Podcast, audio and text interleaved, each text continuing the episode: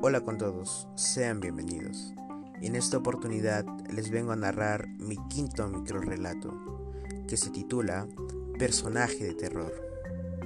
Y dice así: Me encantaba ver películas de terror, que tanto era mi fanatismo que mi cuarto era reflejo de ello. Al entrar, era un repaso por el terror desde el cielo raso hasta las paredes llevaban tatuados sangre y espanto. Al comienzo, las imágenes, tinturas y utilería de la habitación no eran reales, hasta que poco a poco toda la habitación fue cobrando vida con los restos de los cadáveres que iba coleccionando cada noche con las víctimas que seleccionaba en mis salidas nocturnas. Gracias por su atención.